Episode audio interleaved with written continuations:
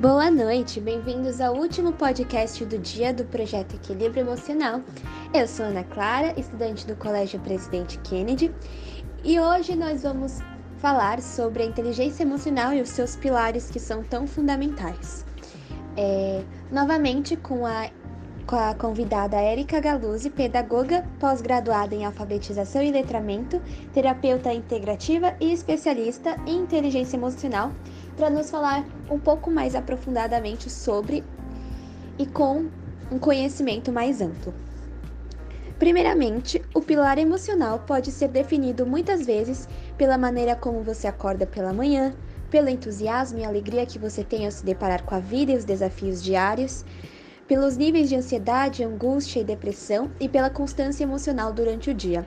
Já o descontrole emocional é refletido por atitudes extremadas e destrutivas.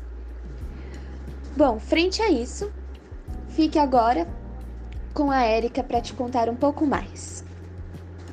A inteligência emocional seria a capacidade de captar o mundo através dos estímulos usando o nosso cérebro. Há, há, uma metáfora da neurociência em que podemos imaginar o nosso cérebro dividido em duas áreas: é, o hemisfério esquerdo e o hemisfério direito. O hemisfério esquerdo seria o racional, matemático, lógico, cognitivo, né? É, o analista, o crítico. Já o hemisfério direito seria aquele responsável pela intuição, pelas emoções, os sentimentos, o lado da compreensão emocional do mundo. Né? É, apesar de distintos, a inteligência emocional ela passa diretamente por esses dois hemisférios. É, então, portanto, né, o aprender a desenvolver a inteligência emocional, ele é um aprendizado fundamental para a nossa vida. É, é, através do controle dos nossos impulsos e sentimentos que a gente pode dominar as sensações tipo de ansiedade, depressão e até aquela explosão, né? É, e dessa forma, a partir do momento em que começamos a perceber que somos movidos principalmente pelos sentimentos, é, e isso acontece inconscientemente, é que identificamos a importância de saber como a inteligência emocional é constituída. O terceiro pilar seria a automotivação. Quando você aprende, como eu falei, a gerenciar essas emoções e a racionalizar antes de tomar qualquer atitude, qualquer decisão, vai começando a trazer traz benefícios, né? E é esse gerenciamento que possibilita a diminuição de conflitos interpessoais, conflitos internos.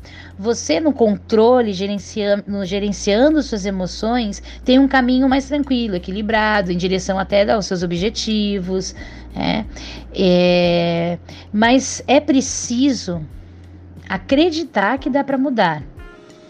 Isso é muito importante, né? Não existe é, aquela fala, né, que eu escuto bastante aqui. Eu sou assim mesmo.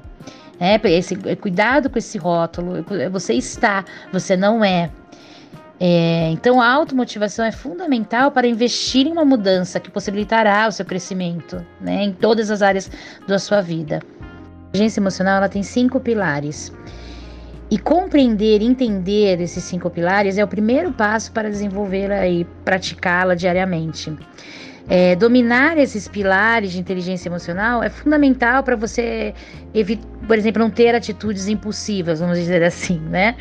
Então, somente assim é possível ter maior controle das nossas próprias emoções, né? É, facilitando a construção de relações mais saudáveis, tomada de decisões mais conscientes. E isso que eu estou falando, esses cinco pilares, essa lógica, né, é de Daniel Goleman. Ele é psicólogo, jornalista científico, ele é autor do livro da, o livro Inteligência Emocional, a teoria revolucionária que redefine o que é ser inteligente. E essa é considerada a principal obra dele, né? E e nela é considerado, ele é considerado é do pai da inteligência emocional, e ele relaciona e define quais são esses cinco pilares. Eu vou falar um pouquinho agora desses cinco pilares, porque, de acordo com o Daniel Goleman, esses cinco pilares são determinantes é, para a pessoa ter êxito nos seus relacionamentos, no trabalho e até o bem-estar físico. O primeiro pilar é conhecer suas próprias emoções. E o que seria isso? Conhecer-se, né? analisar suas emoções e os atos que você faz como resposta aos seus estímulos. Por exemplo, quando você se sente frustrado, Será que é uma resposta verdadeira ou ela pode estar escondendo um outro sentimento? É, é ou seja, é preciso conhecer suas emoções para você poder gerenciá-las. Né? Como você quer gerenciar essas emoções se você não conhece? Então, esse é o primeiro ponto. Né? Conhecer as suas próprias emoções, eu digo sempre que é a chave da inteligência emocional. O segundo pilar seria controlar as emoções. E aí, o que seria controlar essas emoções? O gerenciamento das emoções é feito a partir do conhecimento delas, como eu já falei. Então, logo após você entender suas emoções, é o momento que você vai trabalhá-las.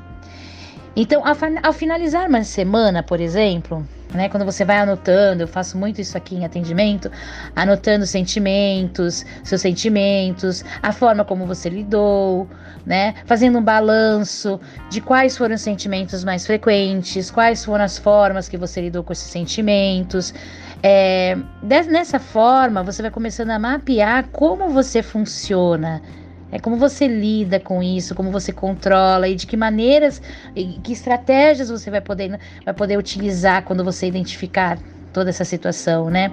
Eu costumo é, prestar muita atenção aos gatilhos.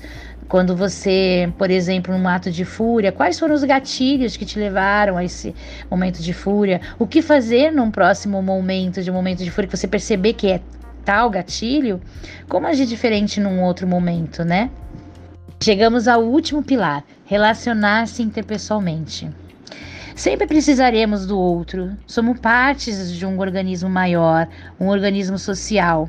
Para se relacionar bem socialmente é fundamental o equilíbrio entre a empatia, o autocontrole, a autoconsciência. É, conhecer e se relacionar com pessoas é conhecer possibilidades.